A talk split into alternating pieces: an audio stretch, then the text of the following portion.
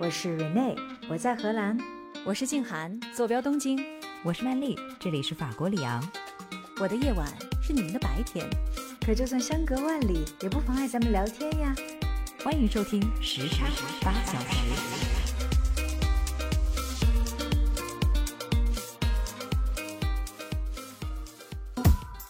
日本人怎么会对待麻风病人的态度还会这么野蛮，像原始社会一样呢？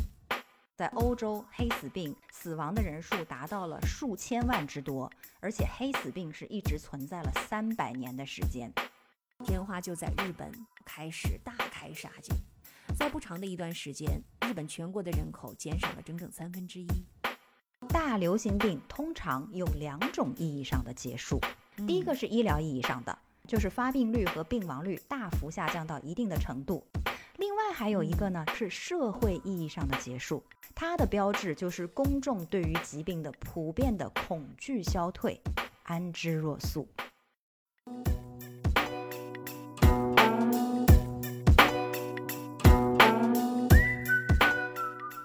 到时差八小时，大家新年好！我是一直坚守在法国里昂的曼丽。大家好，我是回到了日本东京的静涵。我今天看到曼丽，觉得非常的亲切，哇，好久不见了，曼丽。是的，我也是看到了静涵，很开心。新年里面我们又重新聚首了，现在三巨头只差蕊内了，下一次他也会回来的。对的，嗯。那最近啊，我觉得让咱们海外华人喜大普奔的一个好消息，你肯定听说了，就是不久之前国家宣布，从一月八号起就要取消回国入境全员核酸检测，还有集中隔离的政策。哎呀，太好了！而且健康码也是不再需要了，这就意味着咱们回去能够方便很多啊。不瞒你说，我身边的华人朋友真的一片沸腾，尤其是想到我们三四年都已经没能回去了嘛，这个心情简直是难以平复啊！真的，其实，在得知这个消息的时候，就有很多朋友转发新闻给我，我当时是有点难以相信啊，是吧？但是啊，理论上虽然我们已经可以回去了，嗯，但是事实上好像最好还是多等一等。因为这个隔离解除以后呢，疫情的新高峰又起来了。其实这个也可以理解，因为冬季它本来就是流感还有新冠这一类病毒的高发季节嘛。那国内很多我的亲朋好友，甚至是包括我的父母在内，最近都高度疑似中招了。我在微信上面跟他们聊天的时候，那一个个不是杨过杨康，就是王重阳。在这里啊，其实因为我是阳过的哈，我是今年八月份曾经中招这个新冠，所以我特别感同身受，所有正在经历或者是阳康的我们的各位听友哈，我们现在都其实是病友了。其实呢，曾经经历这样一遭之后，我觉得也会让我们更加客观和理性的看待新冠病毒。是的。而且仔细想想，我们每个人这几年的生活遇到了这么多的变数，大部分都是由于突如其来的这个疫情。无论是在生理上还是心理上啊，我们都承受了很大的冲击。所以在这个时候呢，我也在思考，历史上那一段段疫情大爆发的年代里面，身在其中的人，其实不正是我们今天这个样子吗？只不过当时他们恍然不觉而已。所以在这种相似的历史时刻里面呢，我觉得我们一起来回顾一下当年那些世界范围内曾经非常严重的疫情阶段，来看看我们的前人是怎样度过这些时期的，对于我们当下如何去好好熬过黎明前最后的黑暗，应该会有所帮助。是的，所以我们今天就一起来聊一聊历史上的那些重大疫情，好不好？好的。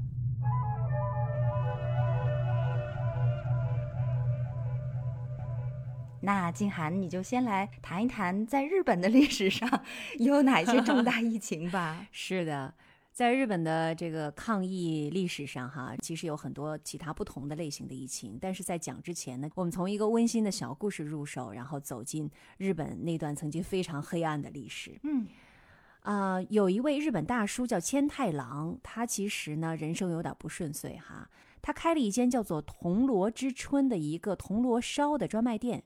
什么叫铜锣烧呢？就是哆啦 A 梦，就是机器猫特别喜欢吃的那个，又叫哆瑞亚皮，它就是两边是面饼，然后中间夹着红豆馅儿，啊，这个就还有一个名字叫做铜锣烧哈，它是开了这么一家专卖店，但是生意不太好，因为他做的红豆沙馅儿特别难吃，就孩子们都不喜欢啊。有一天呢，就有一位颤颤巍巍的老奶奶，而且好像看起来这个手指都变形了啊，她就来到了这个小店。嗯，这个老奶奶呢已经七十多岁了，叫德江，她想要应征店里的帮手，但是生意本来就很差，没什么客人，也不需要帮手，是吧？所以那个千太郎就说：“哎，我我这儿不需要人。”但是过了几天，这个德江老奶奶又来了，而且她带来了一盒自己做的红豆沙，说：“哎呀，你这个千万尝一尝，你尝尝，这是我的手艺。”那这个仙太郎就说：“哎呀，我就随便试一口嘛。”哎，没想到这一试，肯定很好吃。就发现啊，对这个红豆沙呀，色泽诱人，口感绵软，哎，立刻就征服了他了。对吧？德江老奶奶说：“我跟你讲，这个铜锣烧的灵魂就是这个豆沙馅儿啊。她这一辈子做这个豆沙馅儿做了五十多年了，所以非常非常的拿手。所以当然了，她就开始在这个店里面开始制作红豆沙，然后做铜锣烧。因为她做出来这个红豆馅儿有一股爱的味道。”嗯，哎，让人吃到嘴里就有这种被融化的感觉，很治愈。哎，你等等，有一股爱的味道，你指的是这个艾草的爱，还是真的就是那个爱心的爱呀？因为这个老奶奶呀，她对这个红豆其实就像对自己的孩子一样，她非常的用心呵护。然后她就教这个店主，她说你要倾听他，回应他，配合他等等啊，而且经过非常多的工序。六个小时才能做出好吃的红豆馅儿，哦，所以他做的这个红豆沙做出来的铜锣烧非常的受欢迎，所以小店的生意就好了嘛，嗯，口耳相传的这个客人越来越多，哎，但是这时候出现了故事的转折，就渐渐有一些关于德江老奶奶的不利的传闻就开始蔓延在这个小镇里面，哎，客人就消失了，为什么呢？因为传言说德江老奶奶是麻风病人。他的这个病会传染给顾客，哦，那你想，那谁还敢来呀？嗯，所以呢，这个德江奶奶就为了不让这个恐惧哈毁了这个小店的生意，有一天他就突然消失了。他回到了之前他住的那个树林当中的疗养院，选择在那里度过他生命的最后一段时光。哎呀，所以这儿一个关键的点就来了，这个疗养院啊是打了引号的。实际上呢，它就是日本政府给麻风病人的一个隔离场所。嗯，虽然它建在一个好像世外桃源般的被森林所怀抱的这种环境当中，但是它依然是一个与世隔绝的一个隔离的一个场所。哎，季涵说到这儿，我有点想问你两个问题啊。嗯一个是你刚才说这个老奶奶围绕着她有谣言传出来，说她是这个有病在身。但是周围的人是怎么知道的呢？哎呀，曼丽的这个问题问的很细哈，也很关键，就是怎么发现的呢？哈，嗯，因为麻风病人啊，有一些共同的这种病征，就是很多人他的四肢肢体会畸形。所以这个老奶奶她的手指也是变形的，她身体的某一个部位其实也是能看出来和常人是有异的。那个时候那个年代的人可能对于这种身体畸形都是很敏感的，所以就有这样的疯传说她其实就是麻风病人，会传染给顾客。所以他就选择了说，那我就藏起来吧，我就回去。嗯啊。你这样说我就明白了，大家是能够看出来的，就是从视觉上就能知道它与众不同。嗯诶，那我还有一个问题，就是那像这样一个被隔离的病人，他为什么又能够从他被隔离的地方自由的跑出来呢？这也是一个好问题哈。我们刚才不是讲说他的这个疗养院实际上是打了个引号的嘛？也就是说，一开始其实日本政府给这些麻风病人的是隔离场所是一个完全与世隔绝的一个场所，但是在一九九六年之后。所有的这些隔离场所都是恢复成一个正常的一个这种居民区了，但是呢，很多麻风病人，因为他们已经在这个隔离场所住了几十年了，嗯，所以他们没有办法回到正常的生活当中，也很难回到自己的家人旁边，因为比如说自己的父母啊或者兄妹啊，可能都已经去世了，嗯。他们还选择住在这个麻风病的这个隔离场所里面。那这个德江老奶奶呢，她住的这个疗养院其实就已经是开放了，已经嗯并不是一个隔离场所，其实它是可以自由出入的。所以就是说，个他已经得到人身自由了。对，他可以自由出入了，但是他们的那段历史和他居住的这个环境，其实已经被隐秘在了这个历史当中。原来是这样。嗯，那咱们就先来说说这个为什么麻风病人需要被隔离哈？这个麻风病到底是什么？嗯为什么大家一听到它就是闻风色变哈？它呢是一种由麻风杆菌引起的慢性传染病，虽然也是通过飞沫传播的，但是跟咱们经常知道的什么流感呐、这种啊、病毒不一样。这个麻风病杆传染人的时候，不但是神不知鬼不觉，而且它的潜伏期短的要几个月，长的可以超过十年。哦，这么长。对，更可怕的是什么呢？就是这个嗯麻风病的致死率啊，虽然不是很高，但是它会入侵到人体的皮肤啊、神经，所以会造成这个患者身体的这种严重的畸形。就原来可能会形容一些人说他这个歪嘴呀、兔眼呐、然后脚也泼着呀，其实很多就是形容这个麻风病人患病之后的那种身体的畸形。所以对他们来说，其实身体是很不便的，而且你想啊，他们被看到的那个样子，就是一个不是一个完整的一个正常人的一个躯体。对，就挺吓人的样子。是的，所以大家也更加会远离他们。嗯。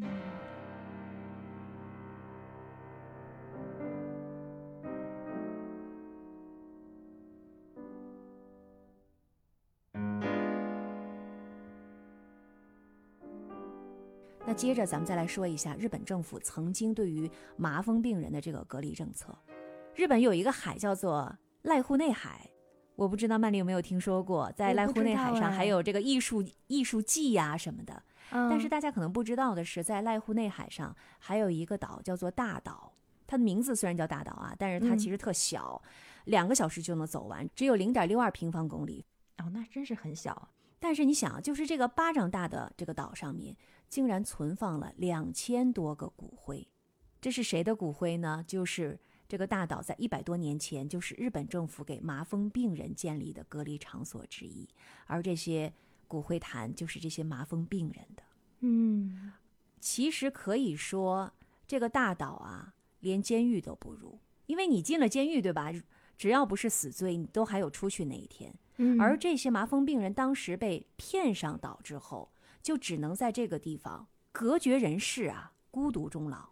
诶，麻风病是一种终身的疾病吗？就是他得了以后就再也好不了了？哎，曼丽，你问了一个非常关键的问题哈，我们随着我的讲解，你的这个问题会得到解答，这是一个非常关键的问题啊。嗯那么，生活在这个大岛上有很多被隔离的麻风病人。我们举一位恩先生哈，因为这位日本老先生他在岛上是生活了七十年。哦，他在一九四零年的时候，那时候他是初中三年级，也就十六岁嘛，他就发现他的右边大腿上长了一个栗子大小的一个疙瘩，嗯然后他就去看医生嘛，医生很快就诊断出来了，说他患上了麻风病，说你需要被隔离治疗。那嗯时候他还小嘛，对于麻风病的概念并不深，他觉得，哎，隔离治疗也就是比如说去几天、十天半个月的，治好了不就回家了吗？对吧？就是啊，跟那个短途旅行一样。但是没有想到的是，他走的那天，他妈呀，哎呦，就披着头发像疯了一样，就追着他那个大巴车跑了好久好久。他当时觉得特别惊讶，说：“妈妈怎么这么激动？”他做梦也没有想到，他和他妈妈这一别就是一辈子，再也没有见过，天哪，那就是说连探望都不允许。没有完全的隔离。到了大岛之后，他就看到了很多跟他一样遭遇的人，就是有很多人都是被政府骗来的。那会儿的工作人员就跟这些病人说：“哎呀，只是去治疗而已啊，过个两三年，等你们好了就可以回来了。”但是到了岛上之后就不一样了，因为他的病症其实并不是很严重，所以这个工作人员会让他照顾那些危重的患者。那些所有的工作人员都穿着厚厚的防护服嘛，因为也怕被感染上嘛。对，所以所有的那个药品的发放都是用镊子递过来的，所以这种恐惧啊、绝望的情绪就弥漫在这个大岛隔离场所的每一个角落，当然也伴随了他整个的少年时光和成年时光，啊，而且据他回忆说，他刚刚到岛上的那段时间，工作人员如果没有给他安排什么活儿的话，他就会去做棺材，他前前后后做了二十多口棺材，当时他就想说，哎呀。就算我死了，可能我也放心了，至少我还有一口棺材。这也太绝望了。对，但是这样的日子啊，一直持续到他二十多岁，然后他遇到了同样是病友的一个姑娘，叫春美，哎，两个就相爱了。但是根据岛上的规定，麻风病人是不能够生儿育女的，因为就很怕他们的子女也会被遗传。当然啊。其实现在知道了，麻风病是不是通过遗传来传递的？它是通过这种唾液哈。嗯，但当时是不可以生育子女的，想要结婚就必须要结扎。天哪！他们俩说行，没问题，我们可以结扎。但是没想到这个结扎手术出现了意外。嗯，所以不久之后，他的太太怀孕了。哦，但是呢，工作人员说你必须打胎，你不可以把这个孩子生下来。就是在那种情况之下，恩先生哈，就是这位当年还二十多岁的一个壮年小伙，他连反对的权利都没有。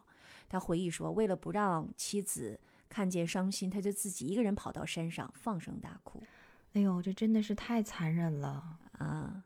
其实，在他们的这些麻风病人当中，有很多这样的案例，他们只能选择跟病人结婚，还当然有更多人是终身未婚。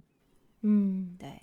所以很多年之后，当这位恩先生再次回忆起这段往事，他说：“我们这一生明明什么坏事儿都没有做过。”就是啊，听到这儿哈，曼丽可能和很多的听友会觉得有点疑惑。你知道恩先生，我刚才特别强调说他是一九四零年出生的，那他到二十多岁的时候，已经一九六几年了啊！注意，这是一九六几年，二战打完了，然后日本也被美国接管了。但是大家可能会奇怪，说日本人怎么会对待麻风病人的态度还会这么野蛮，像原始社会一样呢？是啊，你不说这个年代，我还没有太注意。这一提，这也是现代了，非常近的一个时间。对，其实呢，造成这种惨剧的原因是多方面的。首先，咱们得说，日本历史上这个瘟疫造成的惨事实在是太多了。最早的时候就是公元前七百三十七年。席卷全日本的天花疫情，因为当时日本人其实没有人得过天花，但是当年呢，就日本政府就派，呃，派往这个新罗呀，也就是今天的朝鲜哈，派了一个使团，这可要了命了。这个使团在半路一个岛上就遭遇了这个天花，使团当中有很多的人，一半多的人就死了。嗯，那就是幸存下来的这些使者就没什么概念嘛，大伙一商量说这没没法弄了呀，完完成不了这个使命了，那咱回国吧。所以呢，他们就带着这个天花，因为有些人其实还是有这个病毒的，哎，就回到了日本。所以呢，这个天花就在日本列岛开始大开杀戒，开始蔓延开来。在不长的一段时间，日本全国的人口减少了整整三分之一。嚯，对，天花是烈性传染病。是的啊，你看，这是日本的天花哈，给日本留下了非常惨痛的教训。然后后来呢，这个时间步入了近代。霍乱又通过英国的舰船传入了日本。那会儿，就是很多的街头都是随意放的那些垃圾啊。你想，这种卫生条件其实就是霍乱的这个乐土嘛。对，所以在一八二二年的时候，九州就发生了霍乱，嗯，患者就开始上吐下泻呀，短短两三天可能就没有命了。然后在一个月之内，大阪就有几千人死亡。嗯，所以你知道这个霍乱啊，一直其实蔓延着。就没有完全断。三十多年之后，从关西到江户，江户就是现在的东京啊，又出现了霍乱。嗯，而且当时因为死的人太多，棺材这个跟不上，甚至还有拿酒桶去当棺材的。天哪！啊，然后四年之后，还是在东京，就当年的江户，霍乱再次爆发，有七万人的性命被夺走。就是那个时候，在火葬场上，尸体是层层叠叠哈。所以呢，你想啊。这个多次被蛇咬啊，我觉得他们 应该是也是怕了井绳了，所以日本政府啊，自然就是视这个麻风病是洪水猛兽，嗯，而且呢，他们对麻风病人这么苛刻，其实还有国际因素，就是还有一些国际社会的影响。怎么说？因为麻风病呢是通过飞沫传播的，它跟病人密切接触的家人是最容易中招的。嗯，所以搞得很长一段时间里，大家都以为麻风病是一种遗传病，就是哎，怎么都是一家一家的，孩子也会得。直到一八七三年，有人在显微镜下发现了麻风麻风病的这个杆菌，证明这是一种传染病。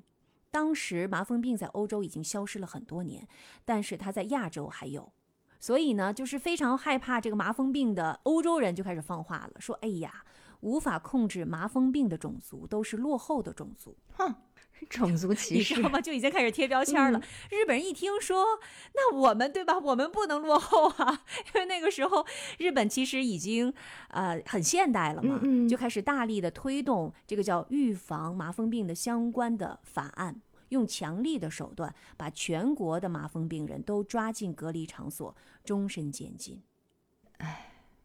其实到了上个世纪五十年代的时候，国际社会已经一再证明麻风病是可以治愈的。你看，回答刚才曼丽的这个疑问了。而且注意啊，治愈之后它是不会再次传染的。就是嘛，他病好了，也许他还是身体出现了畸形，但是他可能只是看起来吓人，他不会再次传染给别人了。但是日本政府。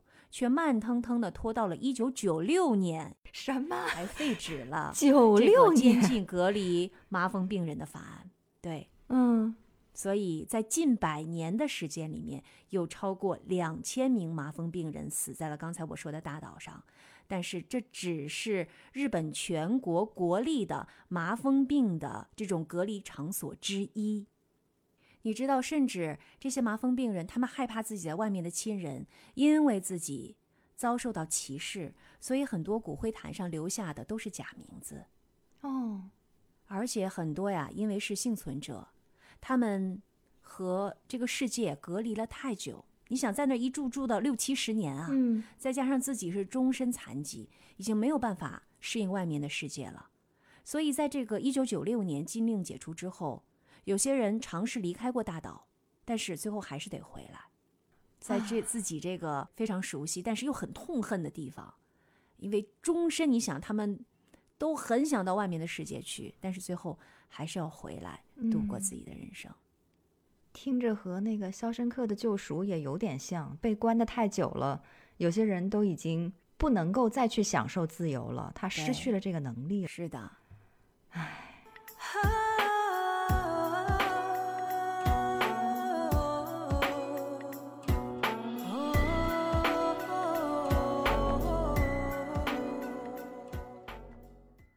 但是啊，这个麻风病人的故事并没有结束哈。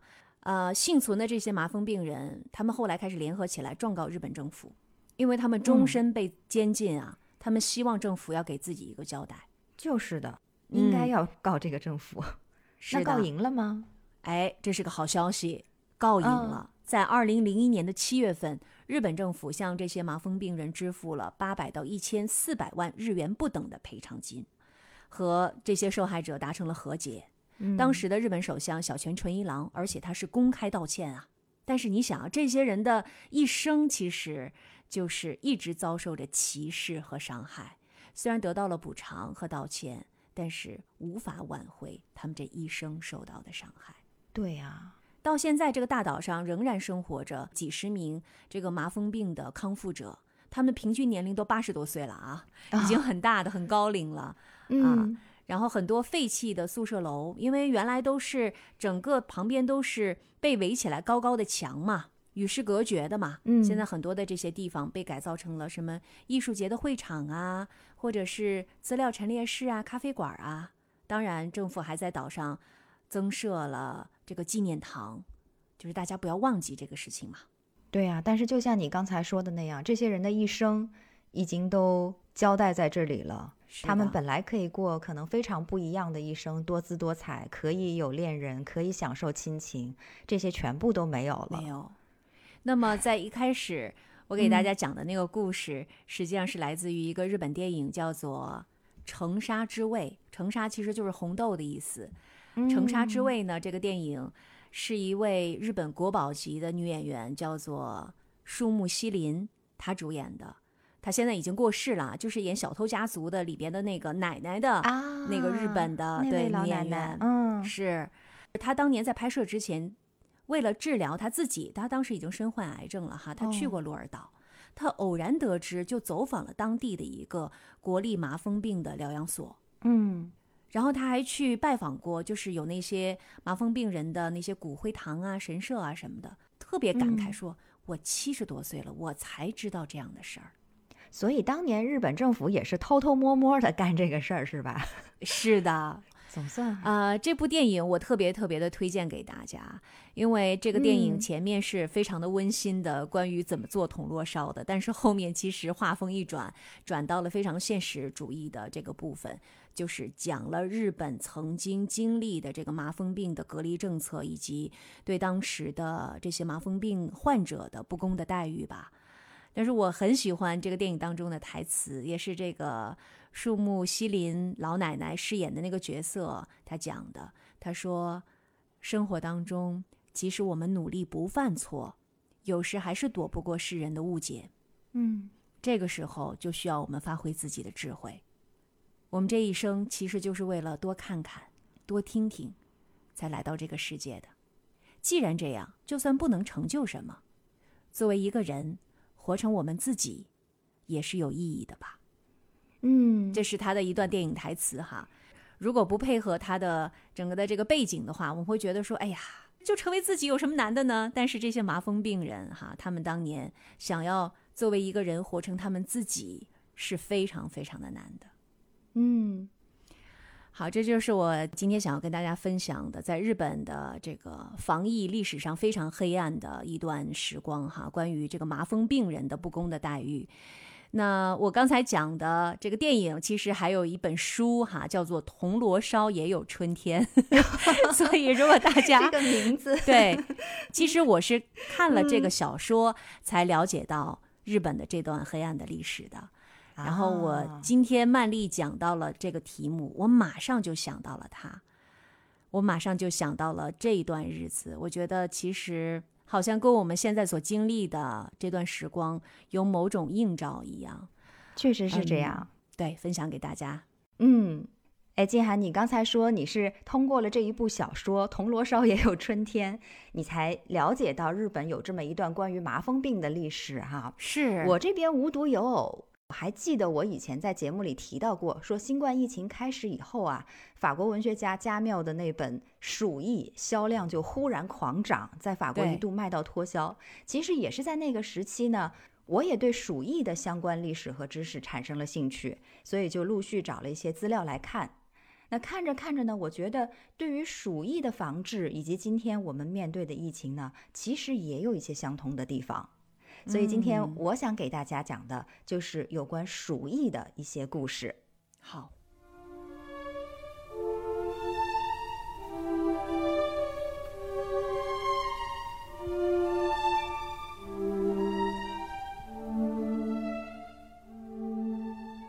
鼠疫呢，其实它就是中世纪的时候在欧洲令人闻风色变的黑死病了。嗯，通常情况下是分成几大类，最常见的一种是腺鼠疫，它是由染病的跳蚤叮咬引起的。那它的致病的这个元凶叫做鼠疫杆菌。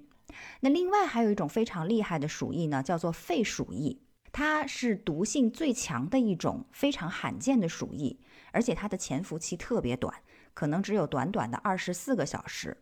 肺鼠疫呢，其实它的治病的原理也是一样的，就是鼠疫杆菌。嗯但是呢，它和腺鼠疫比较不同的地方是，任何患了肺鼠疫的人都可能通过飞沫将鼠疫传播给其他人。所以说，腺鼠疫其实是不会通过飞沫传染的，但是肺鼠疫还可以通过飞沫去传染。嗯，这个传染性就很强了哈。对，而且肺鼠疫呢，如果不及早诊断和治疗的话，到了中后期，死亡率基本是百分之百。哦，哎，曼丽，我加一个问题哈，你说就这个鼠疫，我其实一直有一个疑问，嗯，它叫鼠疫，肯定跟老鼠有点关系吧？是那它的，怎么就从老鼠那儿到了人这儿了呢？哎，你这也是一个特别特别好的问题。哦我后面讲的故事里面会详细的给你一个解答。OK，嗯，那我刚才提到了哈，当年欧洲让人谈之色变的黑死病 （The Black Death），这个应该说那个时候是现鼠疫。那黑死病呢，其实最早的时候啊，据说是起源于亚洲的西南部。有一种说法是在一三四六年的时候，经过蒙古的骑兵传到了欧洲，说这一年呐，蒙古的骑兵已经包围了克里米亚。但是猛攻一年之后呢，克里米亚的城池依旧坚挺。就在这个时候，蒙古的军队突然想出了一个计划，他们要给克里米亚来一场尸体的暴雨。嚯，这个时候呢，是怎么回事？是因为蒙古的军队里面已经出现了一些士兵感染了鼠疫，死亡了。那蒙古人呢，就在他们巨大的投石机上头，把石头用尸体来替代，哦，然后就把这些患病死亡的尸体全部都扔到了城墙之内。当时驻守城池的另一边是什么人呢？是意大利人。意大利人就觉得，哎呦，这些蒙古军队真恶心，就拿一些死人的尸体来恶心我们。他们就太天真了，你知道吗？他们根本就没有想到这个还会有别的生化武什么可器啊能！存在的隐患。对他们万万就想不到的是，蒙古人使用的其实就是原始版的生物武器。那这些尸体被投进了城里以后，那意大利人也没有办法呀，只好把这些尸体就地掩埋了嘛，对吧？总要处理他们。但是仅仅过了几天的时间，意大利的士兵就开始出现了发烧啊、咳血啊等等情况。三四天以后，这些士兵就无一例外的全都死去了。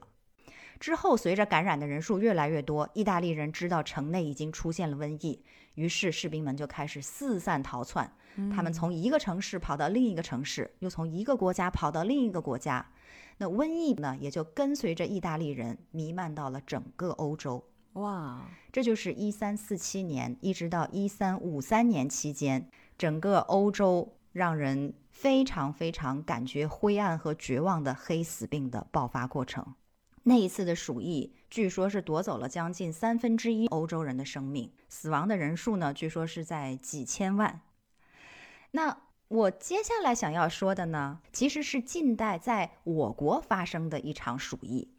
那跟在史上中国是吧？在中国，对，而且是在哦中国的东北，静涵，在你的家乡。哦，真的啊，我们家乡的历史上还发生过 这么可怕的瘟疫呢？哦，你不知道是吗？我还真不知道。那这个可以跟你你讲一讲，为什么你不知道呢？我猜很可能是因为跟历史上的大鼠疫相比啊，它只能算是很小很小规模的一个，总共当时大约死了只有六万多人。就是说那在我们黑土地上也算是很多人了，六万 人也算是多的了 我们那是地广人稀。哦，但是啊，当年看起来这场鼠疫真的是还没有完全的爆发出来，就被及时的扑灭了。而且嗯它的这个小规模啊，真的要感谢当时的几个关键的人物。嗯，那这场鼠疫到底是怎么回事呢？你就听我细细的说来。这一次的鼠疫具体发生的时间是在一九一零年的冬天。那个时候，你想啊，大清王朝还没有灭亡呢，一九一零年，但是也快了哈。而且那个时候的中国并没有特效药，也没有先进的医疗技术和设备。可是我们今天回顾它的时候，还是声称我们中国在这场防治鼠疫的战役上面是打了一个漂亮仗。嗯，有人可能会问了，就像静涵你刚才说的，哦，死了六万多人，那也很多啦，怎么还能算是一个漂亮账？但是我们刚刚记得嘛，提到过，在欧洲黑死病死亡的人数达到了数千万之多，而且黑死病是一直存在了三百年的时间。嗯，而一九一零年的十月份的时候呢，疫情来临的经过是这样的：这一天，有两个从俄国回来的皮毛商人住到了满洲里的一家客栈。到了深夜的时候，其中一个客人却突然敲响了客栈老板的房门。他对老板非常惊恐地说：“我的朋友他已经死了。”所以这个客栈老板听到了以后就知道大事不妙啊，连忙就打发伙计去衙门报官。然后客栈老板呢自己亲自推开这两个人租住的客房去查看，就发现死亡的那名客人全身都呈黑紫的颜色。嗯，后来经过仵作来验尸呢，衙门给出的结论就是客人死于鼠疫。哦，当时仵作还对鼠疫有这样准确的判断呢？对，当时仵作他是嗯判断出来了，但是遗憾的是，好像并没有对此采取任何的措施。嗯，所以在短短的时间里面，很快这个现象就从小旅馆等公共场所蔓延开来。从客人死亡的这天算起，一直到疫情结束，短短的几个月时间里面，整个东北就死了六万多人。无论是我刚才提到的客栈老板呐、伙计啊，包括仵作在内，凡是和死亡客人有过密切接触的人，无一幸免。哇，而且他们死亡的症状也全部都一模一样。嗯，所以整个东北呢，当时都陷入了一片恐慌之中。而东北，你知道是清朝的，这可以说是他们的发源地嘛，因为他们的老祖宗 就是从东北那边过来的，所以当时的王朝统治者当然非常重视啦。那他们就立刻派人去调查，说：“哎，这个事儿是怎么回事？既然把这场瘟疫定性是鼠疫了。”于是最初的一个方式呢，就是号召全东北的老百姓进行灭鼠。整个东三省的老鼠都快被打绝种了，但是瘟疫依然在肆虐。而且记得吗？我说的这件事情刚发生的时候是在十月份，那随着时间的推进，这个时候已经接近年关了。而那些闯关东的老百姓，他们是要回家过年的。如果让那些携带、对，如果让那些携带病毒的人离开东北，我们想象一下啊，大批闯关东的汉子们带着他们一年的收成，带着老婆孩子，以及带着他们身上的鼠疫杆菌和因为疫情死亡的亲人的遗体，回到关内，那这场浩劫真的就会变成全国性质的。是，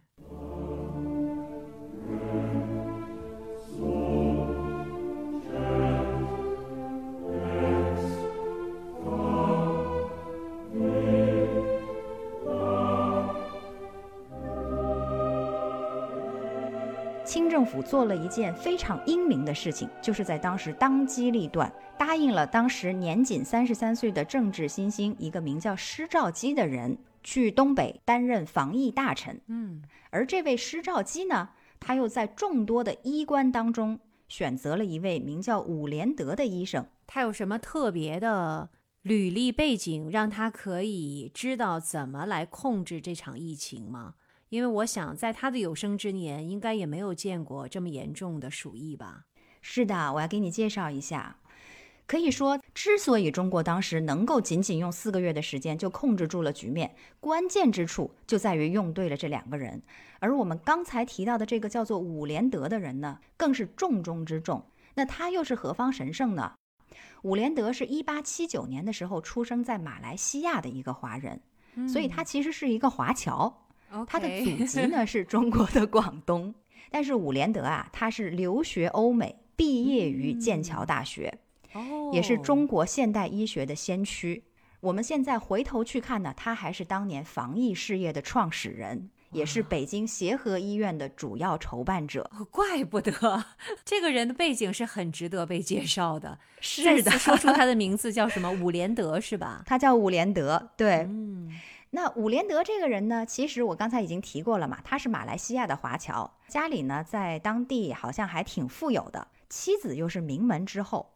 其实他是大可以选择留在国外享受富贵平静的生活的，但是伍连德呢，一心就要放弃那一些，专门回到中国来报效祖国。嗯，而这个时候呢，恰恰我刚才提到的那位防疫大臣施肇基，他也是在接受了任命以后啊，就便邀中国的名医去东北主持防疫工作，但是通通遭到了婉拒。为什么呢？因为行医而已嘛，谁也不希望把自己的命搭进去，因为鼠疫还是哦挺吓人的对，那他找来找去，只有伍连德这个从国外回来一心报效祖国的年轻人，还有一腔的热血，愿意去配合他。两个一腔热血的年轻人，胆儿大的。没错，所以呢，他们俩哎就开始配合着行动了。嗯，伍连德到了以后呢，立刻就发现东北的现状是什么？他们是没人、没药、没钱、没地、没权，最重要的是还无力。哦，第一，医无素养；第二，药品无储备；第三，财政应付不及；第四，病院隔离筹备不及；第五，焚毁尸体物品隔离非常非常的困难。是。第六呢，断绝交通也不容易，并且那个时候呢，中国的政府是一心想要去讨好周围的列强的清政府嘛。嗯那当时呢，他们就觉得，不管是日本也好，俄国也好，他们的态度是很重要的，而本地的这些医生和官员的态度反而是不重要的。那这个怎么来控制这个疫情啊？难度太大了。是的，但是呢，伍连德这个人他是经受过严格的医学训练的，记得吗？我说过他是剑桥大学毕业的，而且他是专门学医的。嗯所以呢，他迅速的来到了哈尔滨以后，而且顺便说一句啊，他是在一九一零年的十二月二十四号，西方的平安夜的时候，来到了疫情的重灾区。嗯，可以说这也算是一个当时的好兆头吧。哦，带来了平安哈。是的。然后呢，他立刻就将每个城市划分片区，进行科学的分区治理，而且他还提出了每家每户必须消毒，所有人进出必须经过严格的检查，一旦发现病患，立即隔离起来。嗯，另外呢，他还对进入东北的铁路严格检查，因为马上就要到年底了嘛。如果势头控制不住的话，在外的东北人返乡过年，那也会再一次爆发大规模的感染。嗯可是啊，我刚才提到的这一系列的措施下来，每天上报的死亡数据还是居高不下。嗯哎，这就奇怪了嘛。伍连德很快的就把目光投向了患病死亡者的尸体。原来呢，当时正好是冬季，因为你们北方这个土地肯定都已经被冻得很坚硬了对嘛，零下几十度。那病死的人啊，他们就没有办法安葬，所以有的就直接被扔在了外面。嗯伍连德敏锐地察觉到尸体可能是控制病毒蔓延的最后一步，嗯于是他就在自己的一个小小的解剖室里面暗暗调查，终于发现了病菌的关键是鼠疫杆菌。那这里呢，我要插一条背景知识。其实，一八九四年的时候呢，日本的细菌学家北里柴三郎，他首次就分离出了鼠疫的致病源，也就是鼠疫杆菌。但是在当时的医学界里面呢、以北里柴三郎为首的科学家们普遍的认知是，鼠疫呢，它就是由老鼠传染给人的，嗯而人和人之间并不会传染。哦，因此，对抗鼠疫的方法，他们认为非常简单，就是灭鼠。哦，这是为什么一开始就开始号召这些居民灭鼠，对，但是呢又没有什么太大的作用。而伍连德呢，他到了哈尔滨以后，他很快就发现问题了，因为哈尔滨的冬天动辄就是零下好几十度，老鼠怎么还会大规模的出来活动呢？是冬天的时候肯定没有老鼠，老鼠肯定都猫冬了。对呀，所以呢，他就孤身的去仔细调查了这个鼠疫爆发最严重的地方，名叫傅家店。发现发生在这一区域瘟疫的疫源呢，就是来自于满洲里的一个俄国人和当地人捉土拨鼠的窝棚。嗯这就开始回答你刚才问题了啊，静涵。就为什么说这个病本来它应该是老鼠传给人的，后来是怎么从老鼠到人身上去的呢？是啊，因为土拨鼠啊，它是一种穴居于干燥寒冷地带的小动物，主要生存在蒙古啊、俄国啊，还有中国东北地区。那当时的东北啊，有大量的俄国人住在这个地方。我们都知道，俄国人钟爱像什么紫貂皮毛啊这一类的皮草嘛。对我们有钱没钱都得搞个貂儿，对，这是传统。可是呢，人多貂少，一皮难求。哦所以当时有很多这种所谓的精明的商人，他们就想到了用皮毛肤色相近的土拨鼠来代替紫貂。而到了一九一零年的时候，市场上的土拨鼠皮据说已经达到了令人瞠目结舌的二百五十万件，哇，很多人都在做着土拨鼠相关的营生。而这也是为什么人和鼠之间他们的疾病开始交错。因为人大规模的去抓土拨鼠，然后老鼠身上有这样的疫情疾病，那有的人，比如说不小心划破了手啊，或者是其他的一些什么途径，他就会把这个鼠疫传染到人身上了。最终这个病就是这样把循环链带起来的。我真的没有想到这个鼠疫的鼠是土拨鼠，我以为是更小的那种老鼠，没想到土拨鼠。对不起，这是发生我在家乡的，我怎么还在这笑？但是我只是觉得这个事儿本身真的是人类的贪婪哈和这个占有，然后最后在自己身上得到了这个反噬。所以有的时候嗯人真的也是、这怎么说天道循环哈，我们还是要敬畏一嗯下的。是的，所以到此时，传染链就渐渐浮出了水面了。对，伍连德他就发现，只需要在死者和土拨鼠体内都找到鼠疫杆菌，就能够明确病魔的所在。哎，那曼丽，我还要再问一下了，嗯就是这个人如果是因为鼠疫的病菌死的，嗯，那他死后了之后，这个病菌还会传染给别人吗？会的，啊，也会，会而且在温度那么低的情况之下，是这样。经过实验呢，伍连德发现鼠疫病菌能在尸体上存活三个月的时间。所以，如哦果不能有效的处理，就不能阻止再次传播的可能。因为，比如说你人要去搬尸体呀，或者说等天气暖和了，这个尸体上的病菌有可能会进入到土里呀，或者其他各种各样的地方对被人接触到。对，三个月的时间还是很长的，因为你想三个月已经开春儿了呀。对呀，你是过年的时候，如果是冬天的时候鼠疫去世的人，到开春儿的时候，那正好又是新一轮的大流行了，这个很可怕。是的。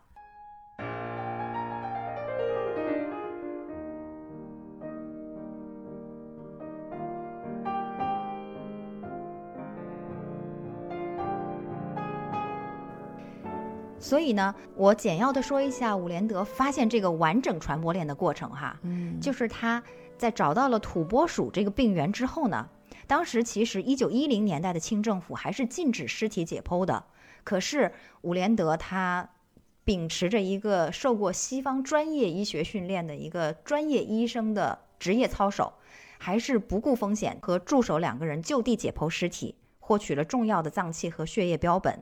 那回到实验室里呢，他在显微镜下就发现了，不管是土拨鼠，还是在这个鼠疫死者的心肺和血液当中，都有大量的鼠疫杆菌的存在。嗯那所以呢，伍连德就确定了这个病最初是由土拨鼠传到人的，但是后来呢，人与人之间又会通过呼吸和唾液传染。所以到了后面，其实并不是直接由老鼠传染给人，而是人传人。嗯，所以他就立刻给施肇基发电报，要求想办法让政府予以配合进行隔离。但是很遗憾的是，当时在东北的话事人并不是中国人，而是把东北当成了殖民地的日本和俄国。那想要控制疫情的话呢，就必须争取到他们的支持。所以伍连德首先是拜访了俄国时任中东铁路管理局的局长霍尔瓦特将军。俄国当时呢也派了医学专家过来，但是呢，他们因为都比较傲慢自大嘛，而且觉得中国是一个很落后的国家，嗯所以他们都不相信一个来自中国的医生会有什么正确的看法。但是伍连德就很严肃地告诉他们，自己已经通过尸体解剖、样品观察以及细菌的培养，得到了此地流行鼠疫的结论，并且阐述了这个病菌是通过呼吸和唾液的传播方式。他所运用的嗯严密的逻辑还有流利的英语呢，就让俄国人收起了藐视之心。而与此同时呢，日本同样也派了一位医生来调查。这位医生呢，恰好就是北里柴三郎教授的学生。那同样出身嗯名门大派的他呢，也看不起来自于中国的赤脚医生们，他就觉得自己师门一直说的都是鼠疫是源于老鼠传染人的思想。所以他们对于人之间是否会传染鼠疫，他们肯定会产生分歧嘛，对吧？对的，所以他们之间其实最大的分歧就在于他们不相信这个鼠疫是由人能传染给人的。这个日本人他嗯反而是觉得，他找了一百多只老鼠的样本，但是没有发现鼠疫杆菌，所以他甚至都说哈尔滨流行的并不是鼠疫。嗯，OK，嗯，这就已经够乱的了，对吧？而且就在这个时候呢，清政府又给他们出了一个难题。原来伍连德呢，他当时的年龄才刚刚三十出头，太小了。嗯，那清政府根本就信不过，所以在伍连德到达东北以后呢，又给他派来了一个法国专家，叫梅斯尼。这个伍连德周围充满了俄国、日本、法国的专家。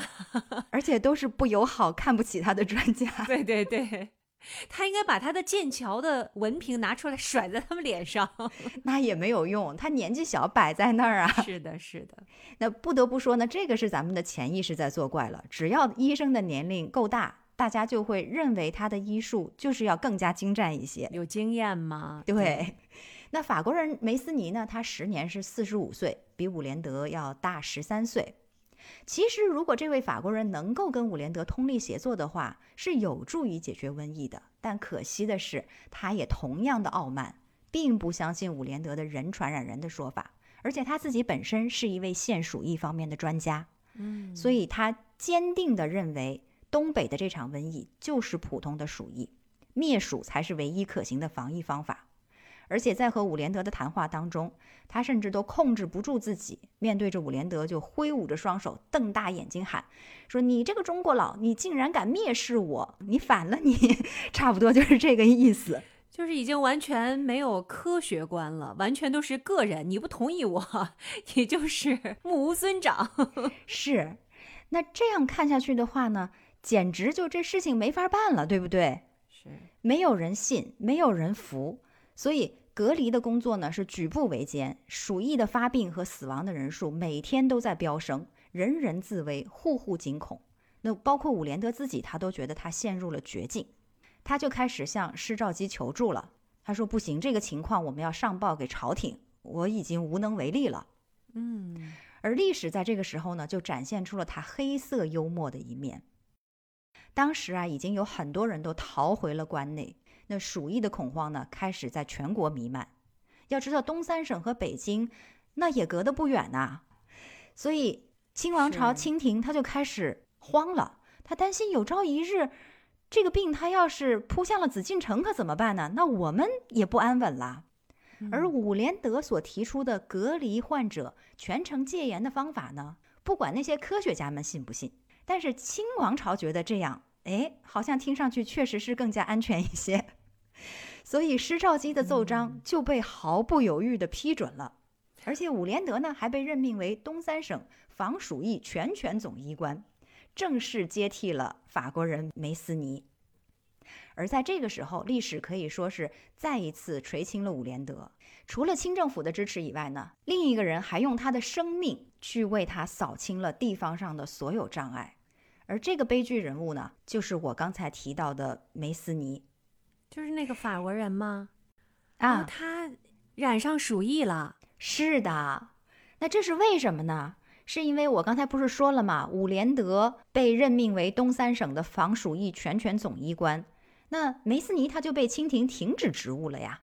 不甘就这样被人甩到了一边，所以他就决定自己去现场查看病人。那为了防止感染鼠疫呢，他还是戴上了白袍、白帽、胶皮手套。来隔绝一切可能的与老鼠接触的部位。嗯，其实呢，这个是防止感染现鼠疫的标准配置。但是因为很遗憾，他不相信伍连德所说的鼠疫会通过呼吸和唾液传染，所以他就没有戴口罩。哦，那么一月五号，梅斯尼去看了病人。一月八号的时候，他就开始出现低热、头痛、发烧。九号的时候，凌晨开始出现咳嗽，并且伴有咳痰。于是他就立刻被送到了俄国医院去进行抢救，但是十号的时候呢，连续治疗了二十四小时，病情仍然在加重，开始大量的咳血，并且很快就失去了意识。同时呢，他的血液中也检测出了鼠疫杆菌。那么在一月十一号的时候，仅仅是看望病人的六天以后，梅斯尼就死于了鼠疫。嗯。当然，梅斯尼的死是一个悲剧啦，而且他的死震惊了所有在哈尔滨的各国使馆以及当地政府。而且正是因为梅斯尼的死，才最终证实了伍连德的医学推断，也就是说，东北的瘟疫并不是由老鼠传给人的，而是人传人。嗯，那在死亡的恐慌之下呢，关内来的医生们终于得到了优待，而伍连德呢，也终于得到了政府的信任。嗯。尽管在大人们的眼中呢，更加要紧的其实还是顾着他们自家的性命。但是无论如何，这在客观上帮助了伍连德的防疫政策有了突飞猛进的发展。所以呢，紧接下来伍连德就大刀阔斧地开始面对全城的黑死病瘟疫进行了科学的防治，如果我们归纳总结来说呢，他使用的方法就是以下四步：第一步，封城。大清政府下令彻底封锁山海关，对于那些确实需要出入山海关的人呢，需要在指定的隔离地点滞留五天。如果五天之内被隔离的人员没有出现问题，那么他才可以进出山海关。嗯，第二步呢，分区就诊，按照病人病情的轻重不同进行相应的区域划分，重病号在一个区域，轻病号在另外一个区域。第三步，戴口罩。在那个年代，其实中国本来是没有口罩的。那这应该怎么办呢？伍连德他就自己创造发明了一种口罩，两面都是棉纱，中间放上一块吸水的药棉。那这种口罩呢，当时也被称之为武士口罩。第四步就是静态管理，对于疫情非常严重的区域，严禁出现互相串门的现象。根据各个区域疫情情况的不同呢，伍连德还会向百姓发放红、黄、蓝、白四种不同颜色的口罩。执勤的人员呢，就可以根据口罩颜色的不同来控制相应人员的流动问题。那我们了解了伍连德的这个防疫方法以后，我不知道大家有没有叹为观止哈？这还是在清朝的时候，什么口罩啊、隔离点啊、静态管理啊、区域划分啊。你是不是听着特别耳熟？都是我们今天在用的方式方法呀。是啊，好先进哈。对，所以可以说伍连德真的在当年那样的情况之下，他就可以创造所有的这些，真是非常伟大的一个人物。嗯，所以在经过了这一系列的措施之下，鼠疫的传播终于得到了一定的控制，但是呢，还并没有被完全消灭掉。那我也提到了，在同一时期，伍连德他还发现了，是因为有大量的尸体没有得到正确的处理，在这样的一种情况下，所以他就邀请当地的官绅去现场观看和解说，并且呢，在获得了他们的支持和理解以后，上报朝廷申请火葬，这可能也是中国历史上第一次的集体火葬。要知道，在中国人的传统里面，如果说家里有人去世了，你不让他的尸体入土为安，而是你把他的尸体一把火烧了，这简直是对家里亲人极大的侮辱和不敬。就是说，你根本就让人家死后都不得安宁嘛。我们中国人是有这种传统说法的。对。可是呢，为了让这个疫情能够最终被扑灭，伍连德真的是顶住了这种中国几千年传统以来的风俗，要求官府。必须火葬所有的这些病逝的人，嗯，所以在找对了方法，并且封锁了所有鼠疫可能传染的路径以后，到一九一一年的四月底，东三省按照伍连德的防疫方法，就完全消灭了这一次鼠疫。在这个故事里面啊，我们可以看到伍连德他在当时的权威。大概会相当于今天的钟南山院士吧，就人们对他是给予厚望的。而在千钧一发之际呢，他也能够不顾世俗的见解，用一整套正确的方法去迅速扼住病菌的咽喉，结束可怕的肺鼠疫的传播。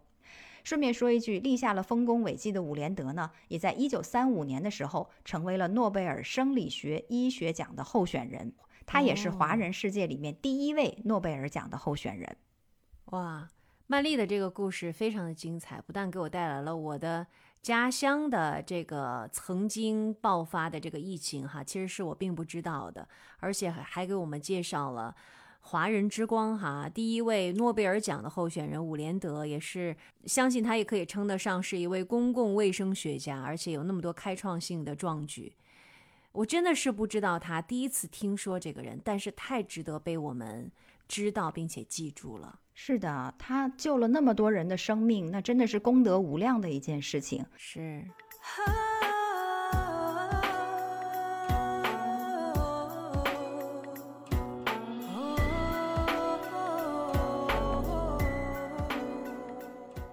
好，那静涵，我们俩刚才都是已经回顾了分别在中国和日本的一些历史上的疫情啊。嗯，其实我们也可以来讲一讲。